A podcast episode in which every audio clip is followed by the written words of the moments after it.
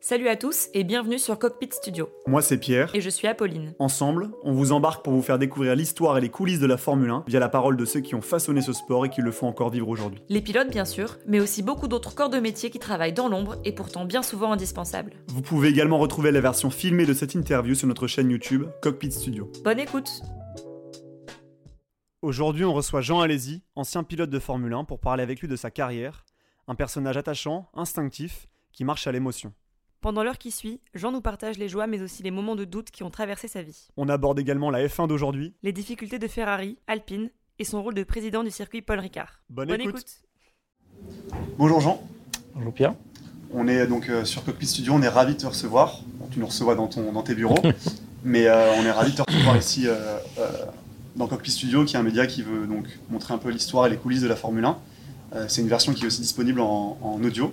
Donc est-ce que tu pourrais te présenter pour ceux aussi qui ne te, qui ne te voient pas mais qui t'écoutent? Alors je suis euh, Jean Alési, j'ai fait euh, euh, 201 Grands Prix, 5 années chez Ferrari.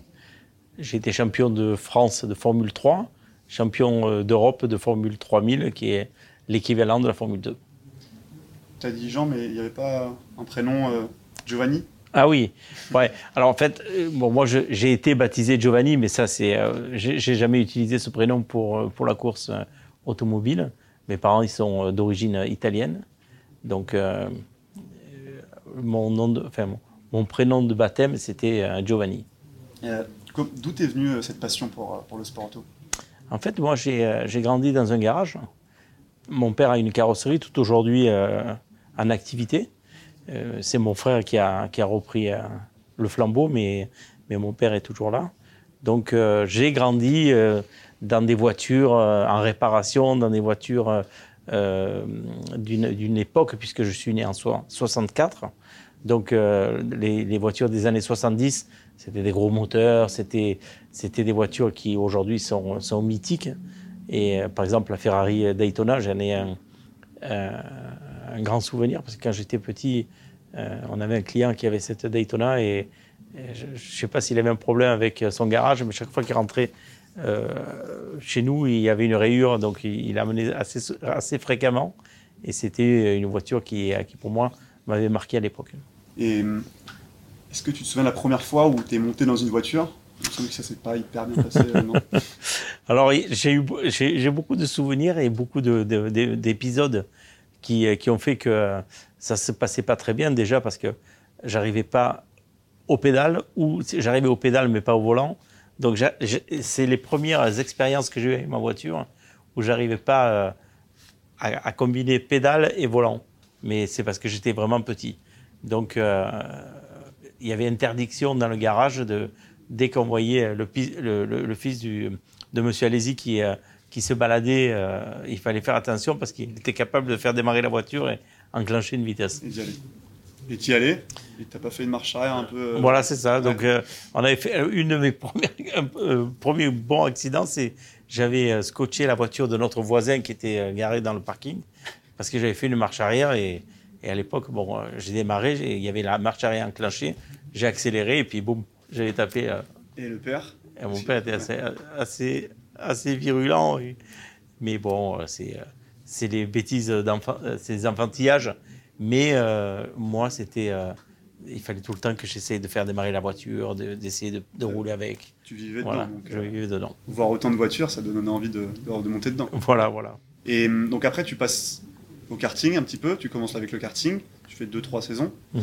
Et comment tu t'es retrouvé après à rouler en Renault 5 Alors, euh, c'est des, c'est des années, des époques qui étaient assez sympas parce qu'il il y avait des promotions qui faisaient que la course ne coûtait pas trop cher et en même temps, il y avait euh, des primes d'arrivée qui vous aidaient à continuer euh, euh, dans, la, dans, une filière.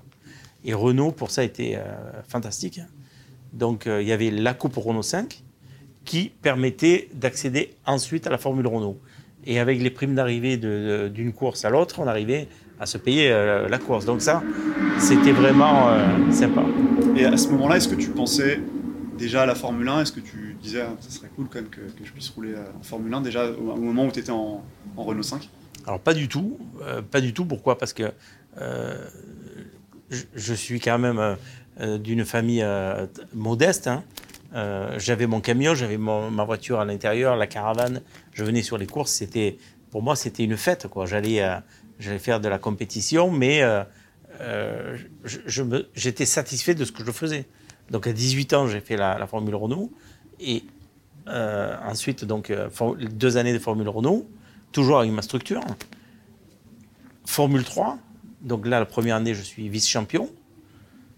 L'année d'après, je gagne le, titre. Donc, au fur et à mesure que je montais dans la catégorie, je me rendais compte que euh, c'était pas, facile, mais que c'était accessible. Donc, euh, voilà, un jour, je me suis retrouvé euh, ici au Paul Ricard, euh, au volant d'une Tyrrell. Et justement, un petit peu avant d'arriver au Paul Ricard en 89, tu fais la rencontre d'Edith Jordan, Mhm. avec qui tu es champion de F2, c'est ça? De F3000, l'équivalent de la F2 aujourd'hui. Euh, en quoi il a été important euh, cet homme pour toi? Alors en fait, il a été très important pour euh, une, raison simple, c'est que donc cette catégorie, comme aujourd'hui, était la catégorie l'antichambre de la Formule 1. Je venais de finir une année chez Oreca où ça avait été très compliqué pour, pour des histoires d'incompréhension de, avec mon ingénieur. Donc du coup, j'avais pas fait une bonne saison et l'année donc l'année 89, j'étais pas vraiment euh, sûr de, de, courir. Je suis à Macao, je fais une, une super course, Eddie le voit et il vient voir euh, mon frère à l'époque euh, qui, qui s'occupait de moi mhm. et il lui a dit mais est-ce que Jean l'année prochaine est libre?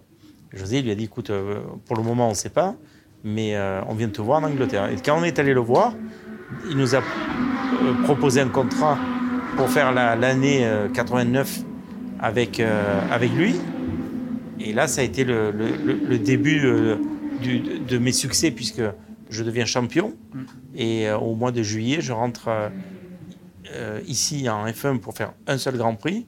Mais je finis quatrième, donc du coup, Et justement, ça m'a lancé. Comment tu as eu cette opportunité de faire ce, premier Grand Prix? J'étais en tête du championnat. Mm-hmm. En 3000 J'étais en tête du championnat de Formule 3000. Euh, mon sponsor, c'était Camel, puisqu'à l'époque, les cigarettiers ont, aidé beaucoup de jeunes pilotes à courir. Hein. Euh, donc, euh, j'étais full Camel. Et la voiture qui, était, qui était sans pilote, puisqu'Alboreto avait refusé de, conduire la voiture parce que lui, il était sous contrat avec, avec Marlboro. Mhm. Donc, du coup, on me dit bon, mais. Enfin, Ken Tyrell dit il me faut un pilote pour une course, qui on prend? Et là, euh, Eddie Jordan euh, euh, le contacte en lui disant Prends Jean, je te le, je, te le donne pour, pour un Grand Prix. Et puis j'en ai fait 200. Ouais. Donc un petit peu grave. Enfin, c'est pour ça qu'il a été important pour toi, Eddie Jordan. Absolument. Et il y a un moment donné, tu, tu, parlais d'une anecdote avec une perruque, il me semble. Ah, c'est pas une anecdote. Ah, Eddie Jordan a une perruque. Donc euh, là aussi, la technologie a, changé. Hein. Donc maintenant, c'est rigolo de, le de savoir que, mais euh, il gère ça très bien, mais à l'époque, il gérait ça moyennement. Et donc euh, le, grand jeu, c'était d'essayer de, de, lui enlever ou de rentrer dans sa chambre sans taper, sans toquer. Quoi, et, et de temps en temps, on voyait qu'il envoyait sans, ou en train de laver sa perruque dans le lavabo, c'était. ça avec précipitation. Avec précipitation, c'était assez sympa. Et euh, donc, on parlait des sponsors Renault, mais il y avait aussi Elf. Et euh, donc Elf aussi aidait beaucoup les jeunes pilotes à l'époque français. Et il y avait une personne chez Elf, je crois, qui n'était pas forcément OK que tu. Enfin, il voulait pas trop que tu roules, il voulait pas t'aider, quoi. Alors, la vraie histoire, c'est que il y avait euh, un volant, hein, euh, donc une compétition euh, qui, était, qui était payante, hein, c'était une école payante. Mais les, il y avait dix finalistes dont je faisais partie. Et sur les dix finalistes, donc ils en prenaient cinq. Ces cinq-là avaient dix tours chronométrés, cinq chronos, et enfin cinq, de chauffe et cinq chronos. Et le règlement disait que le tête à queue était éliminatoire dans le, le les cinq chronos. Donc, euh, on passe tous. Et euh, le dernier à passer, c'est Eric euh, Bernard, qui, dans son deuxième tour au poussé, fait un tête à queue. Donc, bon, euh, je devais logiquement être le champion. Enfin, le champion. Je devais logiquement avoir cette bourse Mhm. et qui permettait de continuer. hein. Bien sûr. Et, et là, donc le, le- le- le responsable à l'épo- l'époque de Elf a dit non, non, je l'ai fait repasser. Et là, tout le monde a dit c'est pas possible, c'était un règlement. euh, on- on- on devrait- Donc il y a eu une grande délibération jusqu'à ce qu'on on repasse. Euh, J'ai été moins vite qu'Éric Bernard, donc du coup, ils ont donné le volant à Bernard et ça, ça nous avait énormément euh, irrité à l'époque. Mais euh, maintenant, avec le recul, c'est ce qui m'a motivé le plus à arriver où, je, où, où- où je suis arrivé à la Ouais, fin. c'est donc cette personne-là, François, François Litter, on Voilà. n'a pas dit nom depuis tout à l'heure, Oui. mais qui était responsable du marketing chez Elf, c'est ça? C'est ça, c'est ça, qui était un, un personnage très très important pour les pilotes français Mhm. et, euh, et très écouté. hein. Donc euh, pour moi, c'était, euh, ça avait été vraiment un choc. Et, et tellement que, bon, en plus, bon, il y a eu, ils se sont un peu, personne n'osait euh, le contrarier. Mais mon père, quand même, il lui a dit, c'est pas normal que vous ayez fait ça. Il y a un règlement, il faut le, le respecter. Et, là, euh, une, mauvaise phrase était partie en disant Bernard chez Renault et allez-y chez Ferrari. Donc, euh, c'est ce qu'il fallait pas dire dans le sens où euh, on n'a rien dit et on est parti. Mais quelques années après, j'ai été chez Ferrari.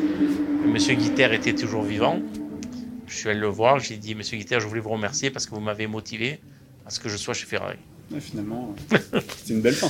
Oui, bon, c'est pas une belle fin, mais c'est c'est des épisodes euh, qui, quand on est jeune, on, on peut être on peut être euh, touché et coulé. Mais mais dans mon cas, j'ai été touché, mais ça m'a motivé à, à être peut-être euh, plus agressif, plus concentré. Mhm. J'avais un objectif, quoi. Ouais, bien sûr. Donc c'était euh, c'était quelqu'un qui, euh, tu vois, il avait pignon sur rue. D'ailleurs, euh, le les juges, Mhm. il y avait ton père, Patrick Tambay, Jean-Pierre Jarrier, euh, Didier Pironi qui était avec une canne parce qu'il tu sais, il avait eu son accident avec la Mhm. la Ferrari là quand il s'était envolé. donc il était avec sa, toujours sa canne. Et puis qui c'est qu'il y avait aussi? Jabouille. Ouais. Oh, bon, Gerbouille, il disait rien. Alain, il n'était pas là. Euh, et donc, euh, c'était, tu vois, euh, il y avait un, un- un vrai jury. Et, et c'est là que. Donc tout le monde, tu devais donc. Enfin, ça devait être accordé pour toi la bourse finalement. Ah ben bien sûr. Ouais. C'était, c'était fait, tu vois. Et tout le monde a dit, mais non, mais Fra- François, tu es gentil, mais euh, il y a un règlement, tu vois. Parce que c'est, pas sur invitation. Hein. Mhm. Après, c'est sûr que la bourse, il la donne à qui ils veulent. Mais à ce moment-là, bon, il fallait pas qu'il y ait ce genre de, de- de règlement. Et puis, tu sais, on a attendu longtemps et tout. C'est pas que je m'en veux de ne pas avoir été le choisi, mais euh, peut-être que moi, là, mentalement, j'étais pas libre pour me, la- pour me lâcher comme je m'étais lâché les, les cinq premiers tours. Ouais. Ou, ou lui qui, était- qui, qui, qui a fait peut-être euh, un tour, euh, euh, enfin, parce qu'il a été plus vite que moi sur un tour, pas sur les- la totalité des cinq tours. Bon. Mais voilà. Tu arrives quand même ici euh, Voilà. en 89, en juillet, avec euh, Tyrrell, euh, qui donc tu as l'opportunité de rouler en Formule 1. Euh, comment tu te sens à l'approche de ce week-end-là C'est quand même un Grand Prix en France. Tu, tu vas piloter une ton- ça va être ton premier Grand Prix. Comment tu te sens à ce moment-là? Ah bon, comme je t'ai dit, je suis venu ici intérim, donc personne n'était au courant. Puis, puis maintenant, avec, il y avait pas, et maintenant il y a des réseaux sociaux.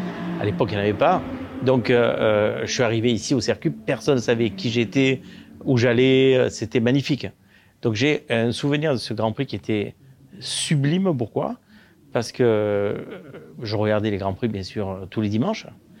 Et d'un coup, là, quand on était au feu rouge pour sortir, à l'époque, les voitures, en plus, on voyait bien les, têtes des pilotes. Donc, je voyais les casques de- de- des pilotes que je voyais à la télévision. J'étais vachement content, vachement orgueilleux. Donc, j'avais pas de pression du tout. Je savais qu'il fallait que je, je, euh, je donne mon maximum. Pourquoi? Parce que euh, il y avait des non qualifiés aussi. Tu vois, il y avait quatre pilotes qui rentraient à la maison euh, le vendredi soir, enfin le samedi soir. Donc, il y avait les préqualifs. Non, il n'y avait pas les préqualifs. C'était Ah, c'était quatre pilotes qui n'étaient pas qualifiés, en Mhm. fait. Les préqualifs, ils les ont fait en Après, 90, je crois. Et, et donc, bon, je savais qu'il fallait, il fallait vr- vraiment être au maxi. Bon, le circuit ici, je connaissais très bien. Mm. Donc, euh, pas loin. euh, voilà. Donc, je me suis senti tout de suite euh, dans le rythme. Et puis, euh, la course après, par contre, c'était, c'était un truc de fou parce que au premier départ, il y a ce méga accident là où il y a Gugelmin qui décolle. Donc, euh, il retombe et, et- et moi, je mets un coup de volant pour éviter la voiture qui était sur le côté et ça me tord la biellette de, de direction. Donc, je, je- d'un coup, quand j'ai vu le drapeau rouge, j'étais content parce que j'avais une roue pli- pliée. On arrive sur la grille, et il me change la, la biellette et puis, euh, et, et puis après, ça, j'ai déroulé. Quoi. Ouais. Et avant ça, tour de chauffe, il y a une petite, euh, petite pendant le tour de chauffe, non? Euh, Ça, je m'en rappelle. piste ou. euh, Non, non, non, non. C'était c'était pendant Non, la non. course ça, Non, ou ça c'était qu'en fait, le premier tour poussé que j'ai fait quand je suis sorti, Ok. Je me suis fait un tête à queue euh, à la sortie du double droite du Bossé.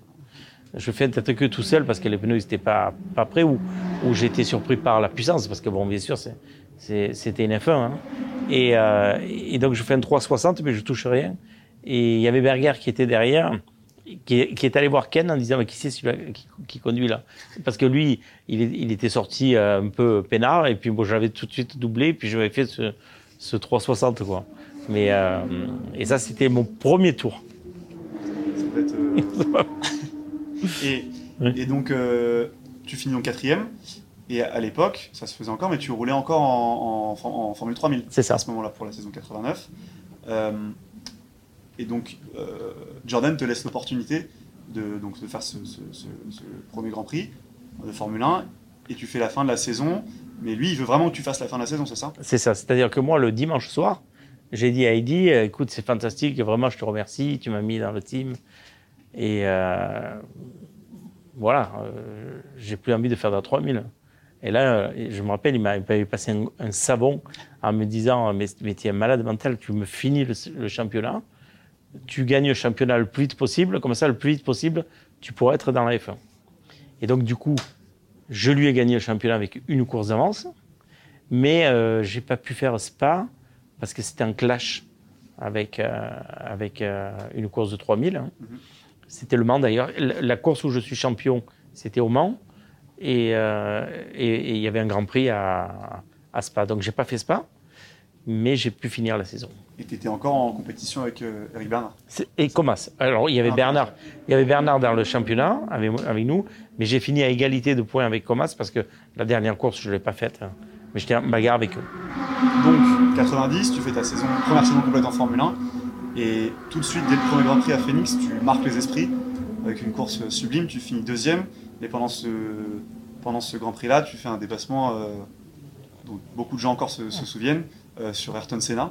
Euh, comment tu étais à ce moment-là quand, tu vas, le dépasser? Ben alors là, ça c'est une belle histoire parce que on fait, c'était la première course de la saison. On fait un, une espèce de check down euh, à Silverstone. Donc la voiture, euh, je trouvais qu'elle marchait bien et tout. euh. Et dix, dix jours, pendant dix jours, j'étais parti aux États-Unis un peu en avance. Quand j'arrive au circuit, il y a le team qui me dit euh, Tu es au courant de- du changement? J'ai dit non. Elle me dit ben, On est en Pirelli. Euh, Ken, il a signé avec Pirelli au lieu de Goodyear.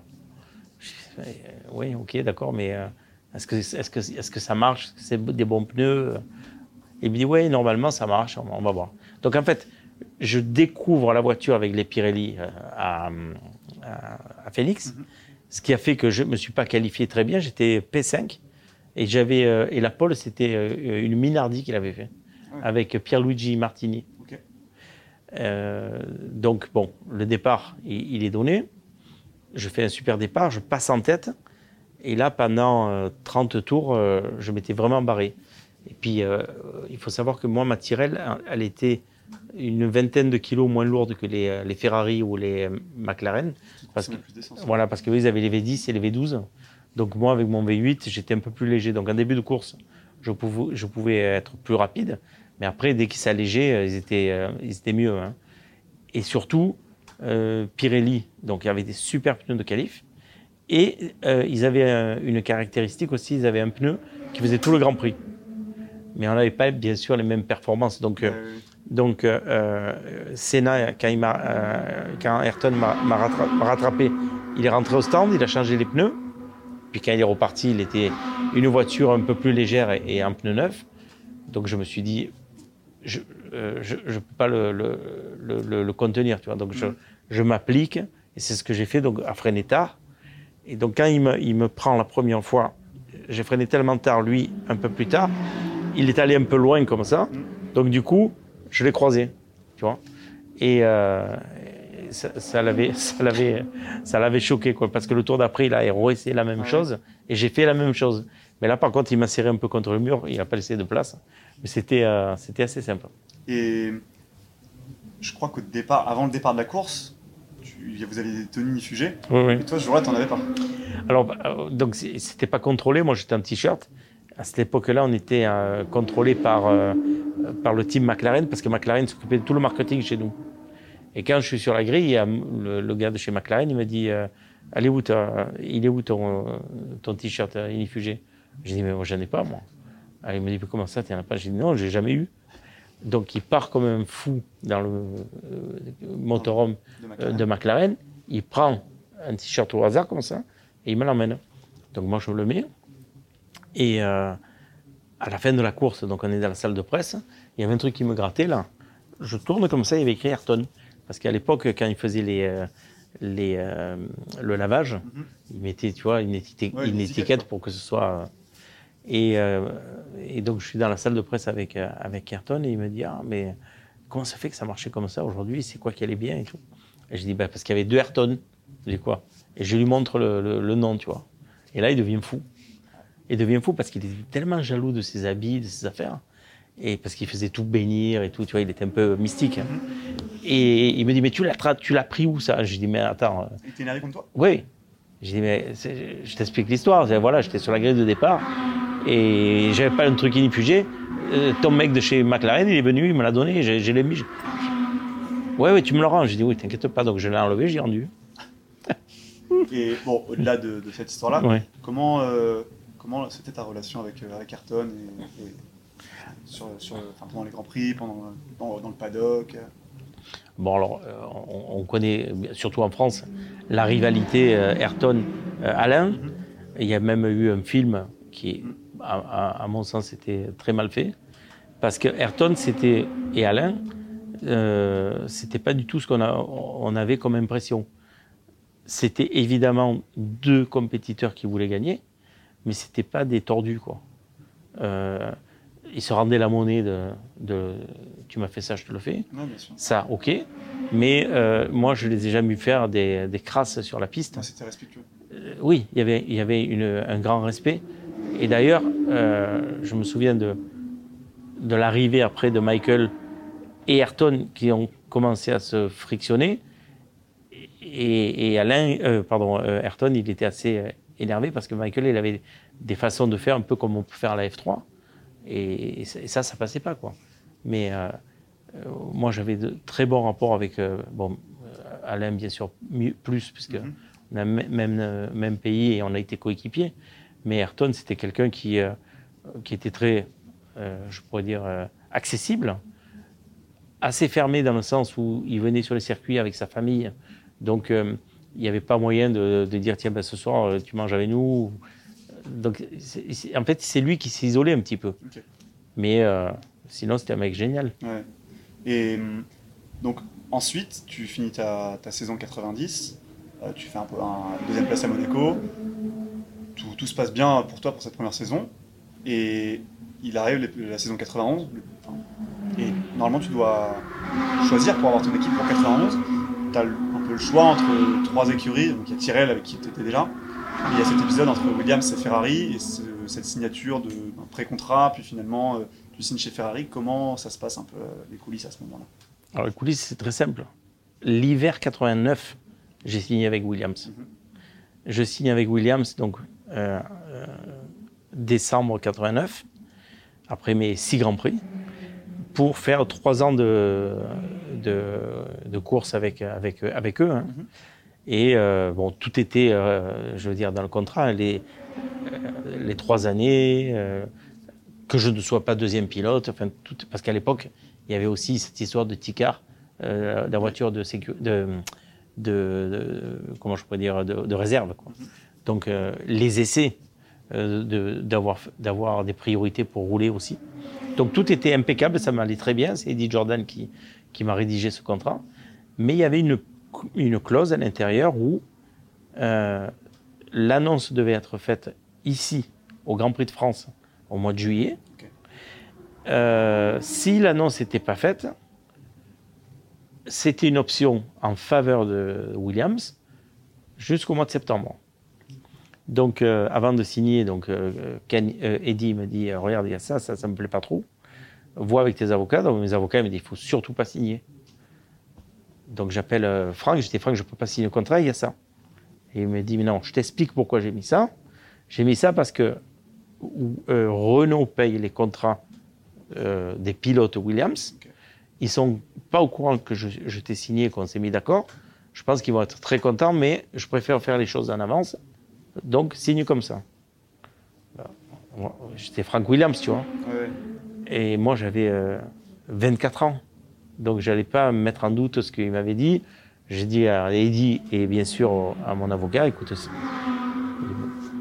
et je signe. Euh, on arrive au Grand Prix ici, euh, donc après Phoenix et après Monaco. On arrive ici, et il était tout excité, c'est super, c'est génial. Euh, moi, je dis, bien alors, euh, c'est quand? C'est vendredi, samedi, Ouais. tu veux le faire quand? Oui, laisse-moi, euh, je reviens vers toi pendant le week-end. Il fait le mort, et là, le dimanche matin, je dis à mon frère, euh, José, va voir Franck, parce que euh, dimanche soir, on est jusqu'au mois de septembre avec un contrat qui est une option, qui est plus un contrat. Donc mon frère, il va le voir. Et il lui dit, José, t'inquiète pas, il n'y a aucun problème. Dans le pire des cas, Silverstone. Donc, euh, euh, Silverstone. Silverstone, c'est le week-end, euh, tout de suite après. hein. Mhm. Euh, Silverstone, je, je vais direct chez Eddie Jordan, puisque c'était l'année où j'habitais chez, encore à, à Oxford. Donc je vais chez Eddie, j'ai dit Eddie, regarde, il s'est passé ça, ça et ça. Il me dit oui, oui, c'est, c'est pas normal. euh, on part pas d'ici tant que tu n'as pas le contrat. J'ai dit ok.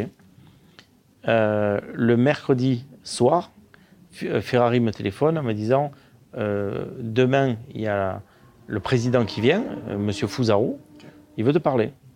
J'ai dit ok. Donc je suis allé le voir. Il dit voilà, on te veut pendant trois ans euh, avec nous. J'ai dit Monsieur Fusaro, j'ai déjà signé. Et il m'a dit mais comment ça? Je lui explique. J'ai dit oui, voilà, j'ai signé, mais il me dit bon, écoute, je te fais une proposition et tu, tu vois. Il me donne le lendemain, donc le vendredi, le- euh, une feuille d'in- d'intention avec les trois années, euh, l'argent. Alors ça, j'étais un peu embarrassé parce que c'est moi j'étais très proche de Nelson Piquet. Ouais, j'allais y venir. Et Nelson, Nelson, il m'attrape le papier, il me dit c'est quoi? Alors lui explique, bon, il savait tout. hein. Et il me dit alors ça, tu l'enlèves, ça on va mettre ci, ça on va mettre ça. Enfin bon, il m'a fait un contrat, j'ai dit, il m'a griffonné de partout, j'ai dit, Eddie, je peux plus maintenant. Il me dit si, si. Bon. Donc, j'ai ce papier, je vais chez, euh, chez Franck, je rentre dans le motorhome, je dis Franck, regarde, voilà. Là maintenant tu fais l'annonce. Ça, je dis à Ferrari, euh, ok, c'est très bien ce que vous m'avez proposé, euh, même si on a changé des choses, mais je ne peux pas parce que je suis pilote Williams. C'est fini. Et là, il a dit non. Et donc là, c'était trop. Quoi. J'ai dit, bah, il n'y a aucun problème. Euh, je suis allé voir Ferrari, j'ai dit, euh, bon, ce contrat euh, que j'avais, Franck, il, il veut faire, il veut attendre jusqu'à septembre. Et moi, si vous, vous prenez euh, toute la dispute, je signe pour vous. Et ils m'ont dit, pas de problème. Et c'est ce qui s'est passé. Et donc, Nelson te fait, enfin, te fait un peu ce premier contrat Oui. avec Ferrari. Il y a une petite, une petite clause dans ce contrat où, qui inclut une, une petite F40 aussi. Oui, oui, j'avais une F40 aussi dedans. Et tu l'as, tu l'as toujours ou- Non, je l'ai vendu. Et En fait, que j'explique bien parce que euh, ça, ça avait été euh, euh, mon fils qui court. Mhm. Euh, donc, quand il faisait la Formule 2 qui coûte une folie, la deuxième année, on ne trouve pas le budget. Je lui, avais je lui avais offert cette voiture. J'ai dit écoute, Juliano, si tu veux courir, tu utilises les, les sous de, que ce que tu, que- de que Ce que tu as. tu as. Je t'ai offert cette voiture. Ben tu- dans le pire des cas, tu fais ça. Sauf si tu ne trouves pas un budget. On n'a pas trouvé le budget et donc du coup, il a vendu sa voiture. Et donc, tu signes chez Ferrari en 91, euh, coéquipier d'Alain, trois fois champion du monde. Euh, Qu'est-ce que tu as appris avec lui au début chez Ferrari? Alors, j'ai appris euh, la méthode de travail parce que quand je suis arrivé chez Tyrrell, euh, j'avais pas de coéquipier euh, sur lequel je pouvais m'appuyer parce qu'il y avait trop de différences de vitesse. Euh, quand j'étais euh, avec, quand je, suis rentré chez Ferrari et que j'ai vu, alors déjà la structure, parce qu'aujourd'hui, quand on regarde la Formule 1, c'est sûr que Ferrari c'est un- c'est c'est une, une entreprise euh, et une usine euh, qui, fabrique des voitures de série et tout. C'est un monstre. Mais à l'époque, c'était encore plus un monstre parce que il faut remettre tout à son échelle. C'était le seul constructeur parce que Renault faisait les moteurs, euh, Ford faisait les moteurs, mais les châssis c'était euh, euh, des teams, des, constructeurs comme Williams, comme Lotus, comme Ligier. Il y avait McLaren, parce que McLaren fait des voitures aujourd'hui, mais à l'époque ils n'en faisaient pas. Donc il y avait une grosse différence entre les infrastructures Ferrari et les autres équipes. Donc moi je rentre là-dedans, c'est fou, une piste à disposition, une voiture d'essai, euh, des programmes là où on travaillait sur la suspension active déjà à l'époque. Donc euh, euh, Alain m'apporte euh, une, méthodologie de travail que je ne connaissais pas. Et malgré tout ce que, tu apprends à ses côtés, euh, 91, vous ne gagnez pas de Grand Prix, ni, toi ni, Alain. Euh, 92, ça se passe pas non plus très bien. C'était quoi le problème chez Ferrari? Alors, comme aujourd'hui, c'est-à-dire qu'il n'y a pas de stabilité dans, euh, la structure euh, euh, technique. Donc, euh, euh, ils changent trop et ils ne donnent pas assez euh, de, temps au temps. Euh, Quand on regarde Red Bull, euh, Red Bull aujourd'hui, euh, c'est une équipe qui doit avoir euh, au moins 15 ans d'existence sur les hommes clés. Et ça fait qu'ils optimisent tout.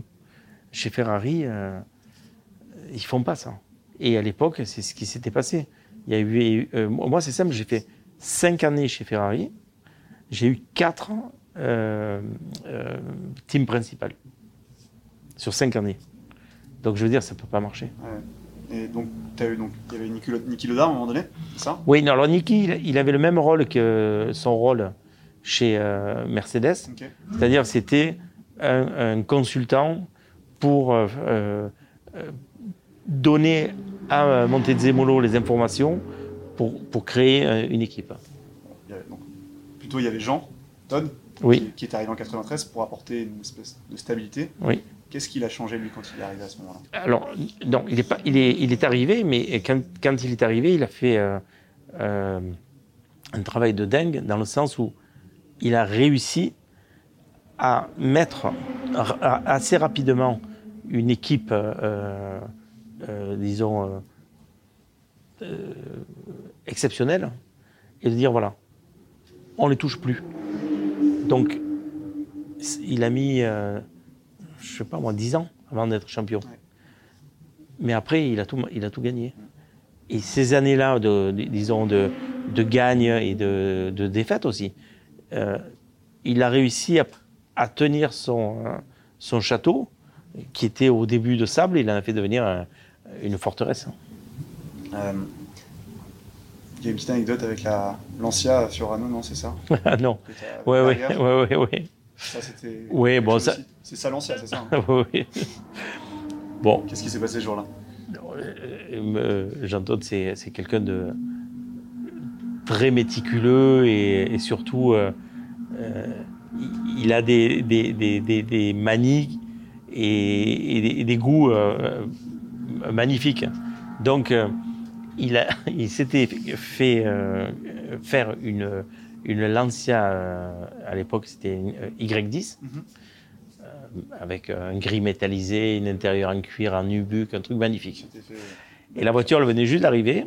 Et elle était garée à sa place, euh, donc euh, à, Maranello. Et puis ce jour-là, moi je roulais pas, c'était Gerhard qui roulait. Donc j'étais euh, dans un, bureau en train de faire des, coups de fil. Gerhard rentre dans le bureau, il me dit Tu peux m'amener à Furano parce que je roule dans, dans 10 minutes. Et je dis Oui, pas de problème. Et quand je suis sorti, moi, la première voiture que j'ai vue, c'était celle de Jean. Je suis monté, mais pédard, tu vois, j'ai démarré. Gerhard s'est assis à côté, il a mis la ceinture et il m'a dit Allez, vas-y. Et donc on est parti. Euh, pour aller à Furano, il fallait sortir du circuit. Donc on sort un peu du circuit. Euh, et là, chaque fois qu'il y avait un virage, il tirait le frein à main. Et comme la voiture était quand même assez courte et petite, je me suis dit, là, il va quand même comprendre qu'il faut qu'il arrête parce qu'elle se mettait un peu sur deux roues. Et un coup, et deux coups, et trois coups, et finalement, on arrive euh, devant la, Formule 1. Mais heureusement, j'étais un peu derrière, entre la Formule 1 et l'avion de chasse. Il y a un avion de chasse chez Ferrari. Ok. Je tourne et, je freine. Je ne sais pas ce qu'il fait, il tire- enfin, ce, que- ce qui se passe. Il tire le frein à main en ce moment- à ce moment-là. On est parti sur l'avant comme ça, cloc, comme une crêpe. On est parti en avant.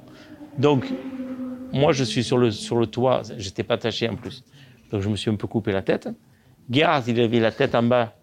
Donc, je le voyais. Bon, on était, on était choqués, mais on rigolait quand même un petit peu. Puis finalement, les mécanos qui n'ont rien compris, ils nous ont vu, ils, ils- ils nous ont fait sortir par la, par la malle de la voiture. Et, euh, et ils ont tout nettoyé, tout impeccable. Et Gerhard, il monte dans la voiture et il part pour son test. Et à ce moment-là, arrive Montezemolo avec Jean Todt, euh, euh, John Barnard, qui était le, designer de l'époque, et Niki Loda. Donc ils arrivent. et là, il y avait un silence de mort parce que personne n'osait rien dire. Et puis moi, je, m'étais caché derrière le, le- le garage. Donc je les ai vus passer et en douce, je suis parti. Gerhard, il est allé dire à, à, à Jean Est-ce que tu as vu Jean Parce qu'il a eu un accident? Alors, euh, il a dit Comme ça, il a eu un accident. Oui, appelle-le, il va t'expliquer. Bon, bien sûr, mais cherché partout. Rapidement, il a compris ce qui s'était passé. Donc après, on avait été convoqués tous les deux. On s'était fait passer un savon par Jean. Ah, il devait pas être content. Non. Et donc avec euh, Niki Loda et tout, tout le monde de chez Ferrari à côté. Quoi. Oui, oui, oui. Mais bien, bon, personne n'a personne a vu l'accident à part euh, les mécanos. Et donc après, tu as un, un vrai accident pour le coup en 94 en essai privé. Euh, C'était à Furano aussi Non, c'était à Mugello. au Mugello. Euh, c'est le début de saison, tu loupes euh, le Grand Prix du Pacifique et ce Et Imola. tragique moment à Imola. Donc tu es du côté des spectateurs à ce moment-là, enfin plutôt du public, tu regardes la course et le week-end. Euh, comment tu as vécu ce moment euh, Alors, bon, déjà aux essais euh, euh, à Mugello, donc j'ai un accident. Je me casse la, la C4 et la C5. Donc, heureusement, la- la- les deux vertèbres étaient coupées, mais euh, y a- ça n'a pas coupé la, la moelle épinière, bien sûr. Mais euh, tout aujourd'hui, bon, j'ai deux doigts, je sens rien du tout. Mais, ah ouais. mais euh, ça avait été un gros choc pour moi euh, mental parce que quand je suis allé voir euh, Saillant, le professeur, le professeur Saillant qui m'a qui m'a expliqué ce, que, ce, que, ce que je pouvais avoir, enfin, ce que, euh, Les séquelles les- pas, pas les séquelles, euh, ce qui aurait pu se passer. Parce qu'en fait, quand j'ai eu l'accident euh, après les essais, on m'a dit c'est bon, tu peux rentrer à la maison. Et de Mugello, qui est donc Florence, je suis allé à Avignon en voiture, donc il y a 700 bornes. Après, euh, le, le- le matin, euh, je suis allé boire mon café euh, à Avignon en moto. Donc j'ai fait tout euh, en ayant quand même deux vertèbres coupées en deux. Quoi. Donc, sans protection sans sans rien. Parce que euh, moi, quand j'ai eu l'accident, je me suis réveillé à l'hôpital du circuit et on m'a dit euh, euh, Ça va, t'as rien de cassé, mais la voiture, bon, on peut plus s'en servir, donc tu peux rentrer. Et, euh, et c'est là que j'ai quand même risqué beaucoup. Ouais, parce que sans rien. Enfin, tu sentais. T'avais une douleur, euh, une grosse. Ah ben j'avais mal partout, mais c'est normal que j'avais mal partout parce que c'était. Quand, quand on a un choc avec- dans une F1, on se tape partout, quoi. Euh, les genoux, les, les, les Et coudes. ça, c'était quelques jours après. Donc tu rentres en. Après l'accident, tu rentres tout de suite. euh, Le, le soir même, hein. Ah oui. parce que je faisais les essais. J'ai dû avoir l'accident à 11h30 du matin. Euh, le soir, j'étais j'étais chez moi à Avignon. Ok. Donc c'était chaud. Alors c'est sûr que donc je loupe ces deux courses-là et que je suis à Imola sur le mur quand, euh, quand Ayrton euh, passe et, et- et ne repasse plus. étais dans les tribunes euh, Non, non, j'étais sur le mur Ah, avec le Jean Todt. Et et tu étais là aussi euh, le samedi, non, c'est ça euh, Et le samedi, je suis avec euh, une pilote italienne qui courait à l'époque, Giovanna Amati. Mhm. On était parti à, à, à Tosa, puisque bon, à l'époque, il y avait Tamburello, là, cette, euh, ce, ce long droite, ce long gauche, qui, qui, euh, qui était, euh, disons, la, la ligne droite d'Imola. Et puis, il y avait le gros freinage pour, pour Tosa. Et donc, on- c'était assez impressionnant. Je voulais aller voir là-bas. Et puis, le pauvre euh, Ratzenberger, à un moment, je regardais euh, d'un côté, j'ai entendu comme un coup de canon. Le temps de tourner la tête, j'ai vu que c'était lui qui avait tapé le mur. Et pour parler de choses un peu plus sympathiques, cette même année-là, euh, tu fais ton, ta première pole position à Monza, Mhm. euh, devant les tifosi. Euh, c'est pareil, c'est- quoi ce moment? Comment tu le vis Alors, Monza, en tant que pilote Ferrari, c'est magique. C'est magique. C'est magique parce que pendant quatre jours, c'est la folie, la fête. tout le monde est autour de toi, tout le monde te, te, te- te pousse. Et puis Monza, euh, malgré le fait que c'est le circuit le plus rapide de- du championnat, c'est l'endroit où on voit le plus les spectateurs parce que euh, de la façon que c'est fait, il y a, y, a y, a, y a les tribunes, mais surtout les, les, les talus qui longent le circuit. Donc, on n'arrête pas de voir les drapeaux, le, le mouvement. tu perçois plus vite. Ouais. C'est euh, c'est assez impressionnant. Et encore une autre chose, en 95, tu gagnes ton premier Grand Prix au Canada. Euh, pareil, c'est tes sensations à ce moment-là. Comment tu te sens dans la voiture euh, ce, jour de Grand Prix euh, avant de prendre le départ et faire la course? Alors, j'étais pas bien en calibre, j'étais 5, mais je fais tout de suite dans les, deux premiers tours parce que c'était gras. J'arrive à passer deux. Et, puis après, je, bon, je faisais le, forcing pour, pour rattraper Michael qui était en tête, mais je sentais que c'était pas possible. Donc, euh, il était plus vite que moi, mais la distance était euh, assez, euh, comment je peux dire, euh, stable. Et puis euh, à, Montréal, rapidement, on voit plus les pilotes, les voitures de devant parce que, en fait, euh, on est entre des murs. C'est comme un, circuit en ville là-bas. hein. Ça, c'est des murs et puis le, circuit, il est, il est, euh, il est très proche donc euh, de, la voiture. Enfin, le mur est très proche de la voiture, donc du coup, dès qu'on on tourne, on perd la, la, la, visi- la visibilité de la voiture devant. Donc je le voyais pas. Et à un moment, j'ai vu euh, les tribunes là aussi euh, en folie. Et puis, euh, j'attends de passer devant un écran géant. Je vois que Michael est en train de, changer son volant dans les stands. Donc, je passe en tête. Il restait 7-8 tours. Et voilà. Hum, dans toute ta carrière, enfin surtout sur tes années Ferrari et ensuite après un peu chez Benetton, euh, on parlait d'Imola tout à l'heure où tu fais ta pole, mais ensuite il y a le Grand Prix. Tu, tu, je, crois que tu termines, non, tu termines pas la course à, Imola.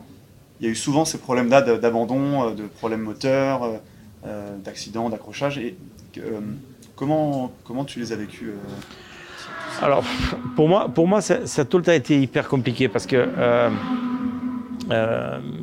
je suis souvent passé, bon, surtout euh, euh, chez, nous en France, des fois, on, se moquait un petit peu de moi.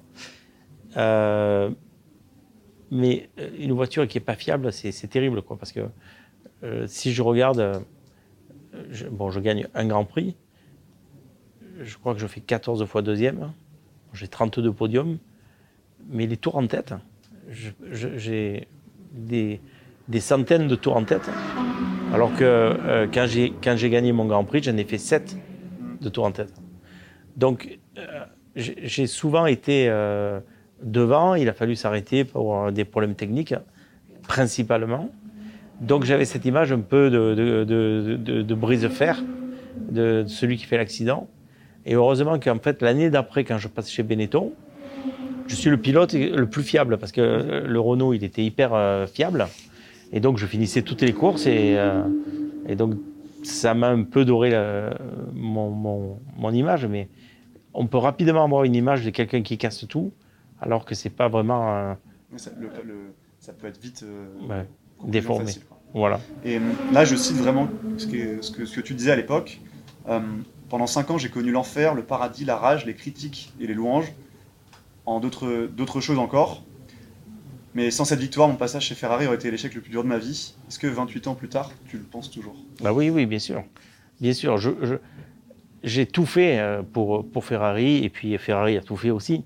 Euh, mais quand on est pilote Ferrari et qu'on a la passion que j'avais, euh, que j'ai toujours, mais je, bon, je conduis plus, euh, ça aurait été, ça aurait été invivable de ne pas avoir eu une victoire, au moins. Et, euh, ensuite, donc, tu arrives chez, chez Benetton en 96. Tu échanges ta place avec euh, Schumacher qui lui part euh, chez Ferrari. Est-ce que tu aurais pu, euh, tu aurais pu rouler avec Schumacher par exemple, chez Ferrari? Alors en fait, Ça aurait, ça aurait été possible Euh, pas à cette période-là. Parce que quand euh, Michael, et c'est là aussi que euh, j'ai toujours apprécié Alain, Alain Prost, parce que il n'en avait rien à faire de son coéquipier, lui. Ce qui l'intéressait, c'était sa position, qu'il ait ce qu'il faut pour travailler. Michael, il choisissait tout. Le deuxième pilote, euh, son coach, euh, tout, tout. Il fallait que ce soit euh, lui qui décide. Donc, quand il a signé chez Ferrari, il a signé sachant que moi, ja- jamais de la vie, j'aurais pu être son coéquipier. C'était, c'était écrit. C'était du noir sur blanc. Donc, ça, plus le fait qu'il a, il a pris tout le staff technique de, de, de Benetton. Donc, nous, on s'est retrouvés avec Gerhardt chez Benetton, mais oh, c'était un peu embarrassant, seul, quoi. mais- Ben oui. Mhm. Non, mais il n'y avait plus Brown, il n'y avait plus Rory Byrne, il n'y avait plus euh, le chef mécano, il n'y avait plus euh, le responsable de le- de l'électronique. Mais il y avait Flavio Briatore. Oui. Comment, comment ça s'est passé cette rencontre avec, euh, cette, rencontre, Non, cette mais collaboration avec, euh, avec Flavio? Non, Flavio, c'est un personnage. hein. Et c'est quelqu'un qui, euh, qui a eu cette, comment je pourrais dire, possibilité de rentrer dans la Formule 1 euh, sans connaître la Formule 1, mais qui a réussi à être champion du monde. Donc, je lui dis chapeau. Et c'était quoi ces différences de management avec, euh, par exemple, Jean Todt C'était quoi là Ouais. non, mais alors là, là, là, c'est. Je compare. Ouais, euh, On peut pas les. non, ils sont, incomparables. Euh, bon, Il y en a un, quand on fait. euh, donc Jean Todt, quand on fait son. euh, comment je peux dire euh, euh, Son palmarès, on croit que c'est une blague. hein. Mm. Parce que qui c'est qui a gagné le Dakar? Le Mans, la F1, qui a été président de la FIA euh, on ne peut pas le croire. Quoi. Donc il a une, une force et, et une capacité de, de, de faire travailler les gens ensemble. Et euh, surtout, euh, euh, il- sait, il sait ce qu'il fait. Quoi. C'est un meneur. Ah ouais. Et après, tu signes chez Prost, Mhm. Grand Prix, enfin Gauloise Prost au départ, puis Prost Grand Prix. Euh, C'était quoi tes ambitions à ce moment-là quand tu arrives chez eux Parce que ça fait déjà presque 10 ans que tu roules en F1, je crois. Mhm. Quelles étaient tes ambitions Alors moi, quand je suis allé chez, chez Prost Grand Prix, ça, ça a été vraiment pour moi euh, un rêve. Pourquoi? Parce que j'ai tout le temps été en dehors de la France. Je rentrais dans un team français. Alain, c'est c'est mon ami. Euh, J'avais envie de, de tout casser. Quoi. Mhm. ça s'est pas très bien passé. Euh, C'était quoi la différence entre le Alain coéquipier et le Alain euh, di- enfin, directeur, directeur de- de- d'équipe de, de, Prost Grand Prix? Pourquoi ça s'est pas si bien passé que votre époque quand vous étiez euh, coéquipier? Alors, vraiment, hein, euh, je ne dis pas ça parce que c'est mon ami, mais euh, il, avait tout cré- il avait créé vraiment une, une équipe euh, de, de choc. Euh, le motoriste euh, qu'on avait à l'époque, avec le management de l'époque euh, du motoriste, a fait que c'était, ça a été un- un sabotage. Pas. Ben, bien sûr. Après, nous, euh, et puis moi surtout, j'étais tellement euh, tout feu, tout flamme que euh, j'explosais, quoi. Mais, mais c'était, c'était pas possible. Je, crois, là, là, je, je pense que j'ai le record mondial de- d'explosion de moteur. hein. Ah ouais, c'était compliqué. à ce Ah ouais, oui. Et, mais ça a joué un peu sur ta relation avec Alain euh, Alors, c'est pas que ça a joué, mais lui, c'était quand même un homme d'entreprise. Donc, il voyait son entreprise qui, euh, qui était, euh, qui était euh, en train de couler. hein. Et puis, il voyait moi qui euh, demandait, demandait, qui, était, qui essayait de. quoi, plein de. Ben oui. Ouais. Donc, euh, ça, ça a fini que l'année d'après, bon, on avait euh, une- un moteur fiable, puisque après, on a été avec le, le V10 Ferrari et on a commencé à avoir de bons résultats, mais il n'y avait plus de, de- de sponsoring, il n'y avait pas de développement technique parce qu'il n'y avait pas les outils pour. Et puis, ça a fini que, pour pas se disputer Plus que. Plus que ce que j'étais en train de faire, euh, je suis parti. Et puis, euh, euh, on a eu un moment où on ne s'est pas parlé, mais on a enterré la, hache de guerre dans le sens où c'était de l'émotion et, de la passion plus que de la dispute de, de une dispute malhonnête. Voilà. Et là, ça a été un, pareil, un, un gros échec pour toi, Oui. cette. Je pense que vous auriez pu mieux faire. euh, Oui, ben, un gros échec. Mais euh, comme, encore une fois, euh, moi, je, moi je dis ça un peu un sabotage parce que euh, il y a beaucoup de choses qui ont été faites contre l'équipe. hein. Et ça, c'est dommage. Et puis après, je pense que c'est une de mes raisons aussi qu'à la fin de cette année-là, j'ai arrêté. Parce que quand on voit ce que Alonso il fait, il a 42 ans. Moi, j'ai arrêté à 37 ans. Ouais, il, y en avait, bah, il y en avait encore euh, à l'époque pu- qui roulaient jusqu'à 42, 43 ans. Oui. et- Je- je- mais je- euh, ça m'avait usé et c'était bon. Quoi. Donc- Après, je me suis régalé avec le DTM. Ah oui, oui. Et tu as les 500, les 500 matchs aussi, non? Oui, 500 miles, c'était un truc. euh, euh, je me suis trouvé dans une situation où je suis allé les faire, mais euh, ça s'est pas passé comme je voulais. Et donc, tu finis quand même.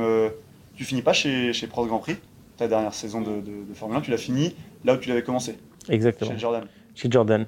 Comment tu as géré cette fin? Tu savais déjà, quand tu signes chez eux, est-ce que tu, tu t'imagines que tu peux faire une autre saison en plus? Tu peux continuer? Non, non, parce que alors Eddie m'a dit tout de suite, il m'a dit, tu sais, j'ai physiqué là, il a signé. Et euh, l'année et pour l'année prochaine, il y a Sato. Si Honda euh, me dit c'est Sato, je suis obligé de mettre Sato. Donc, euh, il me dit aujourd'hui, c'est pas fait, mais ils insistent. Et à Suzuka, quand ils ont dit euh, il y a Sato, de suite, dans la seconde, j'ai dit j'arrête. Voilà, justement, Ouais. je voulais en venir de ça. Euh, J'ai regardé un vieux documentaire euh, en préparant cette interview, spiqué par Jean-Louis Moncey à l'époque, où il y avait un caméraman Ouais. qui, qui t'avait suivi à ce moment-là. Tu fais une annonce, bah, justement, c'est bah, c'est ton caractère un petit peu aussi, Mhm. qui passe par les émotions, et à ce moment-là, tu décides complètement en pleine conférence, c'est ça Oui. Il y avait un journaliste japonais qui. euh, donc, euh, on faisait une conférence de presse pour Bridgestone et il me demande euh, Mais alors, Jean, euh, maintenant que Sato a signé, vous allez faire quoi l'année prochaine? Et j'ai dit J'arrête. Instant, tac au tac. alors que Ah, j'avais pas du tout préparé. Hein. Mais. voilà. Donc il y a Schumacher qui est là, Todd aussi sur le. Et ils sont tous. euh, Eh oui, ils sont choqués. Ben, oui, ils n'étaient pas du tout. Donc euh, Michael, il m'a dit attends, attends, du style, on va trouver une solution. Et après la conférence de presse, on a parlé ensemble. Je dis mais solution de quoi? Je vais faire quoi? Je vais être un, euh, euh, je, je vais me prendre un tour si je cours dans une équipe qui marche pas au bout de 10 minutes? J'aimerais bien, si tu es OK, parler de cette période des, au moment donné où il y avait pas mal de, de casses, et ta notoriété aussi a joué sur les guignols. Euh, cet épisode-là avec les guignols qui sont bien acharnés sur toi, on va dire.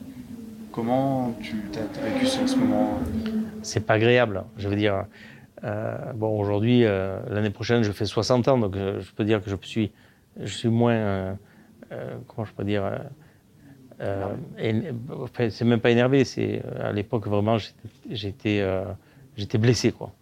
Mais euh, pff, voilà, c'était un épisode qui euh, qui, qui m'a euh, fait mal, qui m'a fait mal. Bon heureusement j'avais pas de- d'enfant euh, euh, qui allait à l'école euh, à l'époque, donc c'était que du c'était que pour moi.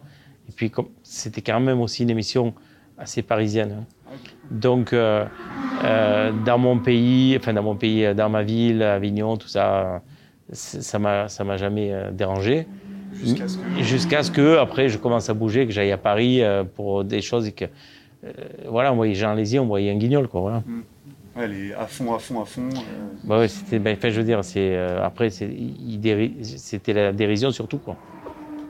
ça va une fois, mais quand c'est tous les week-ends, autant les... Oui, et un an, euh, un an complet, quoi.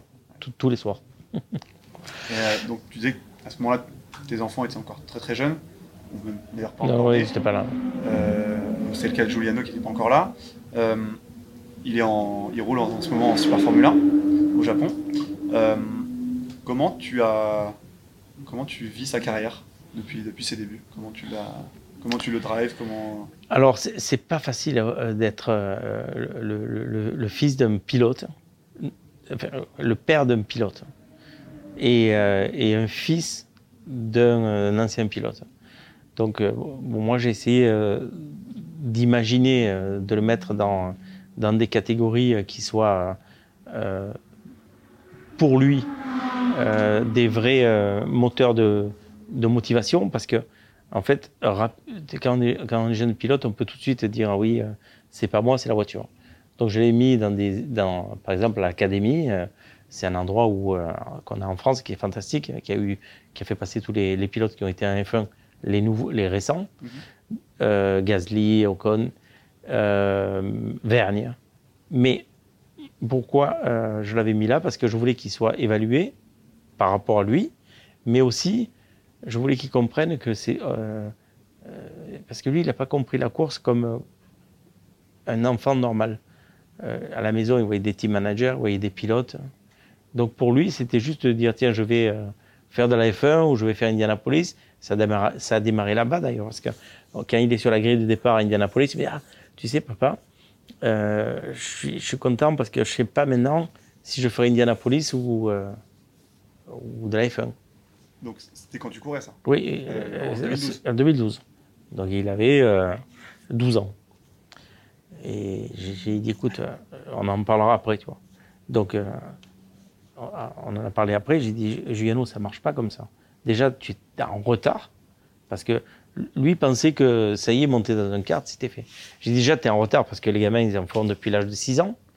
Toi, euh, euh, tu vas te retrouver avec des, enfants de ton âge qui vont te massacrer, parce qu'ils vont avoir du métier, toi, tu l'as pas. Elle m'a dit, je m'en fous, je vais y aller, je vais y aller. Donc, euh, bon, ça a démarré comme ça, sa, carrière. Et après, bien sûr, les difficultés que j'ai rencontrées, parce que ce que j'ai connu n'est plus le cas aujourd'hui, dans le sens où tu ne trouves pas. euh, aujourd'hui, euh, on parlait de Elf, Mhm. ils vont faire de la voile, euh, ils vont faire, ils vont sponsoriser un, un théâtre. Les budgets sont plus les, De- les de- mêmes répartitions. voilà, ils vont faire un, comment s'appelle un, show de, de, de ballons dirigeables. Bon, on trouve plus d'argent. Mm. Euh, les, les cigarettiers, à l'époque, il y avait Elf, Camel, Gauloise, Marlboro, euh, Mile 7. euh, euh, Il y avait- il y avait, tous ces cigarettiers-là, ça- c'était un pays. Donc tous les jeunes euh, de ces pays, ils avaient une bourse de, de ces cigarettiers. Ça faisait tourner le business, quoi. Il y avait plus d'argent, mais ça coûtait peut-être aussi moins cher pour tout le monde. Mais non, c'était tout, c'est tout était à l'échelle. hein. Ouais. Tout était à l'échelle. Aujourd'hui, quand on, on- on est effrayé par les prix, à notre époque, c'était pareil. Mhm. C'est juste que c'était une échelle euh, Ben, bien sûr. différente. Et donc bah là, on parle un peu des, des choses d'actualité. Euh, Aujourd'hui, tu as quel est ton rôle exactement avec euh, la F1, la FIA Est-ce que on te voit souvent dans les paddocks euh, Ben, je suis ambassadeur F1. Donc, euh, on est cinq pilotes, dont, euh, dont moi, et euh, on va, on s'échange les, les- les grands prix pour s'occuper des, des personnalités euh, qui sont invitées ou euh, les, euh, les hommes politiques pour leur montrer un petit peu les stands, enfin, les voitures. Justement, donc ça fait après ta carrière, tu, ta carrière en tant que pilote, ça fait donc si je- ça fait presque 40 ans que 30 ans que tu côtoies les paddocks de Formule 1. T'as- tu as vécu le changement de, de- bah, le changement de, de- de toutes ces années-là. Mm. Comment comment t'analyses un peu ce, changement-là aujourd'hui avec la F1 d'aujourd'hui comparé à celle d'avant? Alors, la, la F1 d'aujourd'hui, elle est euh, exceptionnelle dans le sens où euh, euh, il y, a- un vrai travail qui est fait autour des pilotes pour qu'ils soient mis le plus en évidence possible. Les voitures, elles sont actualisées dans le sens où ces voitures hybrides. Il n'y en a pas beaucoup qui savent que c'est qu'une F1 c'est hybride, c'est fou. hein. J'étais à la, à la Commission européenne, euh, enfin au Parlement européen la semaine dernière, quand on leur dit que les voitures sont hybrides, les de Formule 1, ils disent ah bon, euh, on n'était pas au courant. Donc euh, il y, a, une vraie osmose entre ce que le monde demande et la course. Par contre, je pense que nous, pilotes, on avait plus de, de je parle de mon époque, hein, de liberté à faire des erreurs, à euh, faire sortir son caractère et sur la piste euh, un petit peu euh, montrer, enfin conduire à sa façon. quoi. Aujourd'hui, on voit tout. On peut rien cacher. C'est tout analysé, super analysé. Donc, euh, pour les pilotes, c'est, je pense, beaucoup plus difficile aujourd'hui. Mais justement, euh, tu es assez proche de Charles Leclerc. Mhm. Euh, il n'est pas français, mais voilà, il, il- chez Ferrari, comme toi à l'époque. Comment tu analyses en ce moment sa, sa saison Ben, c'est, c'est- alors, c'est, c'est difficile d'être dans une équipe prestigieuse et d'avoir une voiture qui n'est qui, qui, qui est pas performante. Donc, je pense qu'il est en train de souffrir énormément. Et quand on est jeune, si on a un bon entourage, on s'en sort. L'entourage autour de Charles doit, euh, euh, doit jouer un rôle qui, euh, le canalise, dans le sens où Ferrari a investi sur lui et croit en lui. Par contre, il faut rester canalisé en, at- en attendant la, voiture qui soit à la hauteur de ses, Ses per- ouais, ouais, ses espérances et performances. Il y a un homme qui peut peut-être tout changer, enfin tout changer, pas que lui, mais c'est Frédéric Vasser qui est arrivé Mhm. l'année dernière, enfin en début de saison.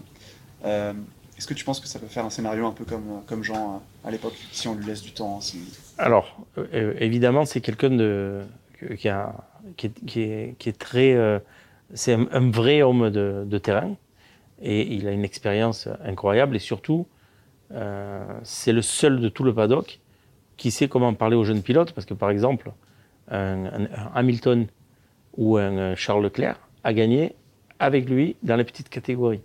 Donc, il- connaît l'état d'esprit de, ce que un pilote peut avoir dans des moments de, disons, de, difficulté. Euh, la différence, par contre, entre, entre, Char- entre pardon, euh, euh, Fred et Jean Todt, c'est que Jean Todt, avec le- les règlements de l'époque, euh, il, bon, il, regarde, il a regardé le, le team qui marchait le mieux, il a dégagé tout le monde, il les a pris. En l'iPhone aujourd'hui, tous les, les top ingénieurs ou les top mécanos, ils ont des, euh, ce qu'on appelle des, des contrats gardening. clauses. Donc, euh, dans cette clause-là, ça fait que, oui, euh, tu prends Adrien Newey, il va attendre un an, et puis au bout d'un an, il va te faire la voiture, et tu l'auras dans un an. Donc, ça veut dire que l'inertie de travail, déjà. elle, elle a trois ans. Mm. Donc, euh, et ça, c'est la difficulté que va avoir Fred Vasseur. Euh, Il y a Alpine aussi en ce moment qui connaît des moments compliqués. Euh, comment, pourquoi à ton avis ça se passe pas comme ça devrait se passer euh Alors ça, je ne sais, je sais pas, mais en tout cas, on voit qu'ils sont, qu'ils sont assez présents. Là, ils sont régulièrement dans les top 10. Euh, ils ont fait un remodelage de leur, euh, de leur euh, politique interne. Je pense que ça, ça peut marcher. Maintenant, comme, comme, comme pour Ferrari, il faut de la stabilité, de la confiance. Je crois que le président Di Meo, il est, il est très passionné et, il aimerait que, que ça marche. Donc il sera là et il faut que tout le monde suive. On est aujourd'hui ici au Castellet. Euh, tu es le président du, circuit. Est-ce que pour toi c'était une évidence d'être là? Ah non. Alors ça, euh, c'est comme pour mon premier Grand Prix. Quand on m'a appelé, on m'a demandé est-ce que tu voudrais que, euh, j'étais, ça a été une, une surprise pour moi et comment je pourrais dire une récompense. Voilà, parce que je suis de la région, c'est où j'ai fait mon premier Grand Prix. J'aime la course, donc je suis très très très très fier de ça. surtout c'est un très beau circuit, il y a ah toujours beaucoup d'événements. Euh, et là, je voudrais qu'on finisse cette interview sur un peu le bilan que tu tires de ta carrière euh, et quelle trace tu penses avoir laissé euh, au sport automobile? Alors la, trace, elle est facile à, trouver et il suffit de, marcher dans la rue pour savoir si elle était bonne ou pas. Et bon, je veux pas faire le vaniteux, mais dans des pays comme l'Italie, quand je vais au Japon, bon, bien sûr en France, il y a beaucoup d'endroits ou, même, je dis n'importe quoi, mais d'être à Disneyland dans une queue pour, euh, avec son gamin pour attendre euh, pour, un manège et qu'il y a quelqu'un, euh, un étranger qui vous reconnaît, qui fait une photo, ça, c'est la plus belle chose que, qu'on peut avoir. Comment tu étais perçu dans le paddock juste avant de, avant de prendre ta, ta retraite? Tu as eu énormément de, d'affection, tu as eu beaucoup de gens qui t'ont, remercié pour ce que tu as fait à ce moment-là? C'est la Formule 1. Euh, c'est pas c'est pas un club med, donc euh, on remercie pas pour pour son passage. Mais euh, l'après, c'est c'est là où on, voit qu'on est bien, c'est que je peux rentrer dans n'importe quel garage aujourd'hui sans que on me dise non, tu peux pas ou non ici on peut pas regarder. c'est ma famille. On va finir là-dessus. Merci beaucoup Jean de nous avoir accordé un peu de temps dans, tes, dans, dans ton bureau au Castellet. Merci beaucoup. Merci d'avoir écouté ce podcast. Si ça vous a plu, vous pouvez nous soutenir en vous abonnant et en laissant un commentaire sur Apple Podcast ou un avis sur Spotify. Ça nous aidera à gagner en visibilité et donc obtenir plus d'invités sur le podcast pour vous proposer du contenu exclusif. Retrouvez-nous aussi sur YouTube, TikTok et Instagram